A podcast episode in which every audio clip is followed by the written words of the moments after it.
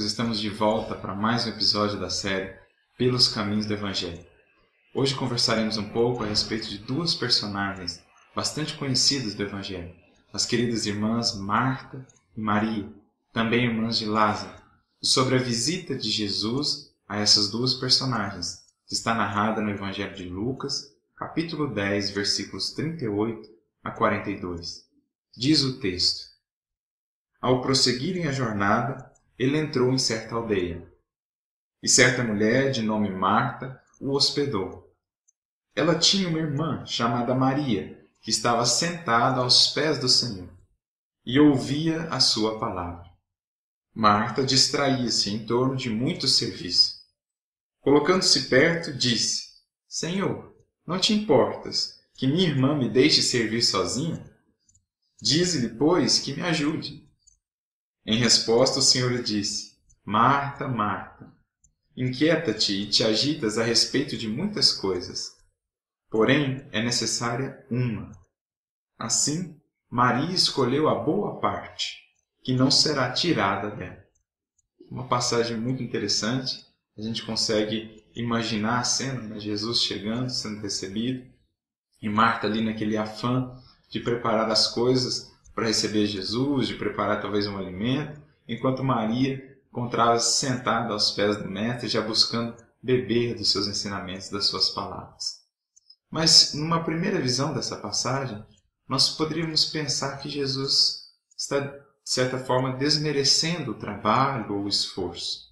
Mas quando nós vamos aprofundando o texto, nós vamos vendo que isso não faz tanto sentido mesmo porque isso estaria em contradição com a própria vida de Jesus, com a sua própria exemplificação de trabalho, de esforço constante quase, e também com alguns de seus ensinamentos, como por exemplo quando ele nos diz: Meu pai trabalha até hoje e eu trabalho também. Então nós vamos ver que Jesus não está desmerecendo o trabalho em si, mas a qualidade do trabalho é que precisa ser repensada.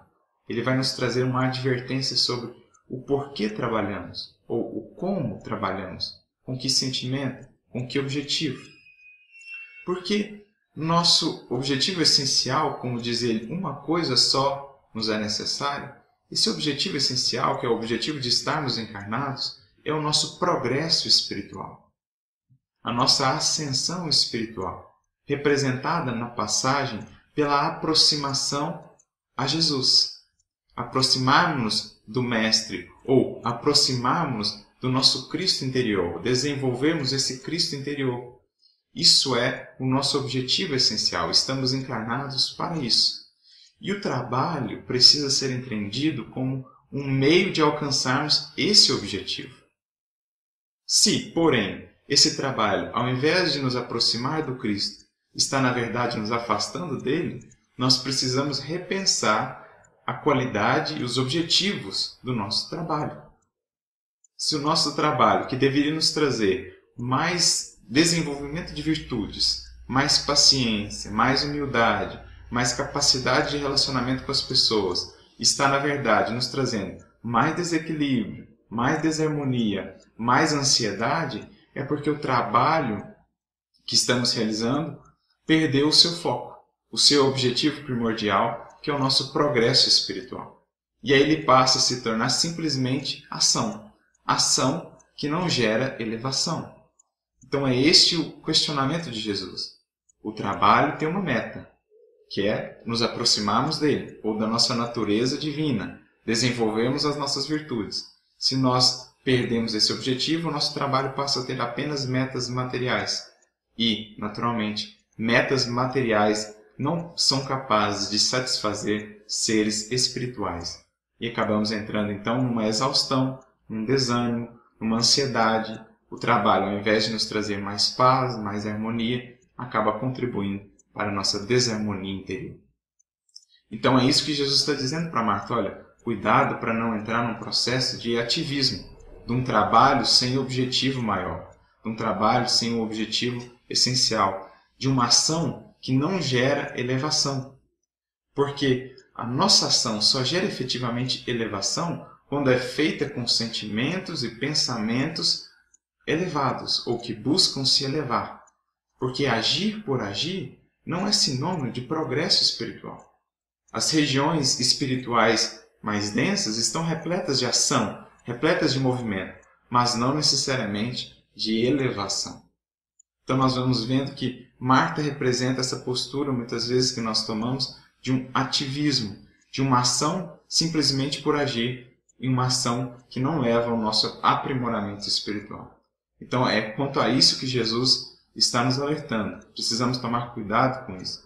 Porque quando entramos nesse processo, o que acontece? Muitas vezes nos descuramos do nosso próprio processo de elevação e passamos a reparar mais no processo dos outros. O que aconteceu com Marta? Ela passou a reparar então na postura de Maria. Ao invés de atentar para a sua própria postura, ela passou a atentar mais para a postura alheia. Então esquecemos de olhar para nós e passamos a buscar os defeitos ou as dificuldades dos outros, porque nos desconectamos do nosso próprio processo de autoconhecimento e de elevação. E passamos muitas vezes, inclusive, a querer dar ordens a Jesus, né? Diga a ela que faça isso, mestre, como se nós fôssemos mais sábios ou como se nós pudéssemos realmente orientar a Jesus e não o contrário. Então nós nos colocamos acima do mestre. A própria imagem né, já nos diz: Marta está de pé, Jesus sentado e Maria aos pés dele. Então, Maria se coloca na posição de quem quer aprender e Marta na posição de quem quer ordenar. Então, é preciso que estejamos na posição de aprendizes, que vejamos no trabalho um meio de efetivar o nosso progresso espiritual. Por isso que Jesus também exalta, ou de certa forma valoriza a postura de Maria, porque quando nós dissemos, ou quando o texto nos diz que ela estava aos pés de Jesus, isso é profundamente simbólico no contexto da época.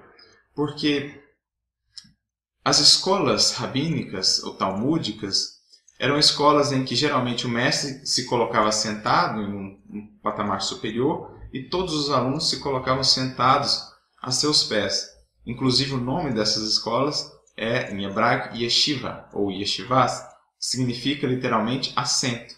Então, estar aos pés de alguém, estar sentado aos pés de alguém, significa aprender com aquele alguém, buscar beber dos ensinamentos daquele alguém. Por isso que Paulo diz: fui educado aos pés de Gamaliel.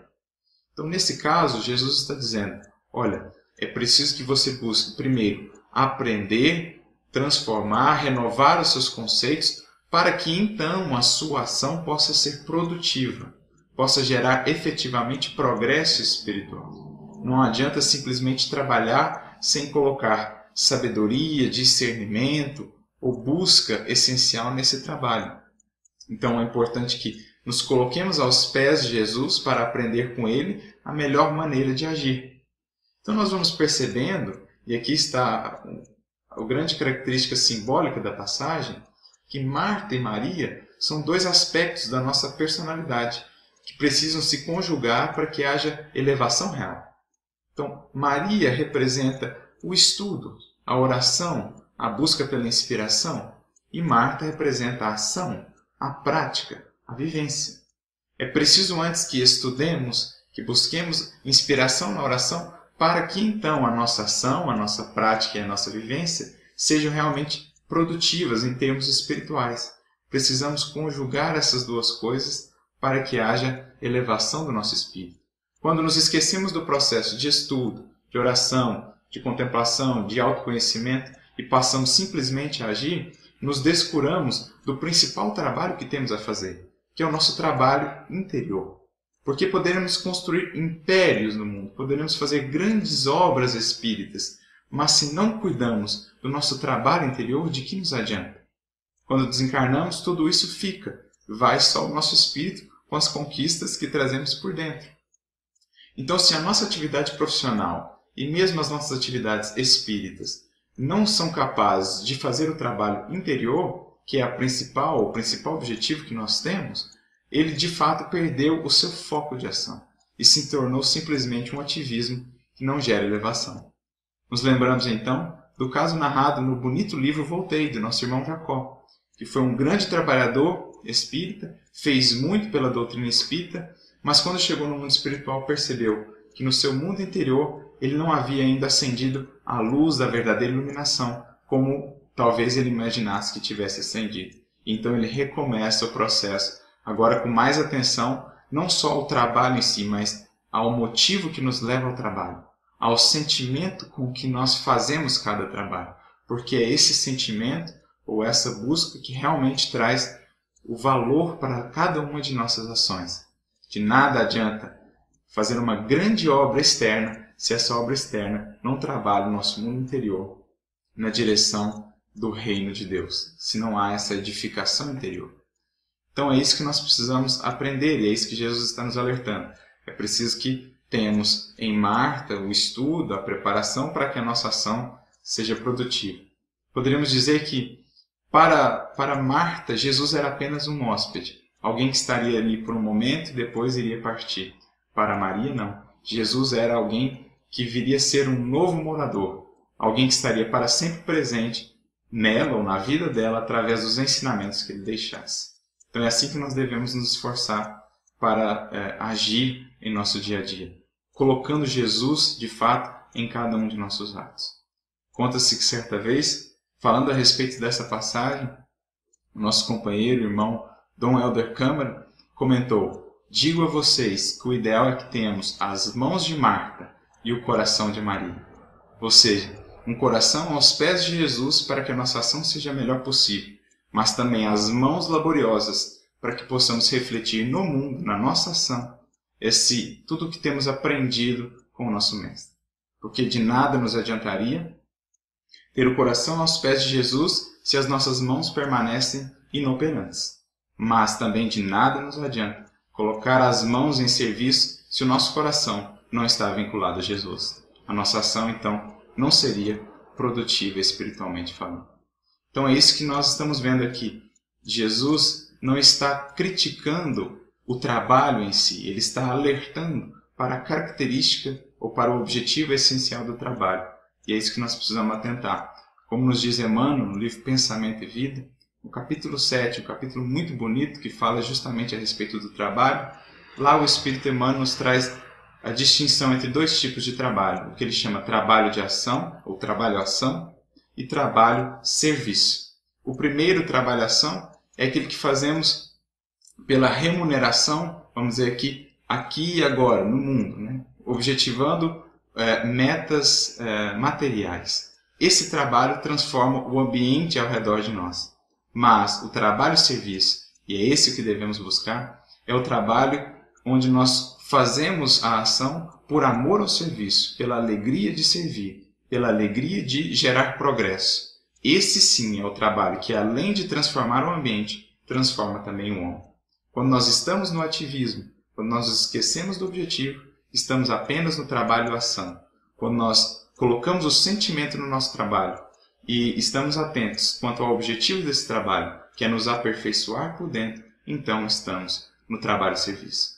Que possamos então conjugar essas duas personagens, Marta e Maria, em nossa vida, para que tanto o nosso processo de aprendizado com Jesus, estando aos pés dele, buscando aprender com ele, possa ser proveitoso e também para que a nossa ação no dia a dia, nas nossas atividades profissionais e nas nossas atividades espíritas, possa realmente gerar elevação.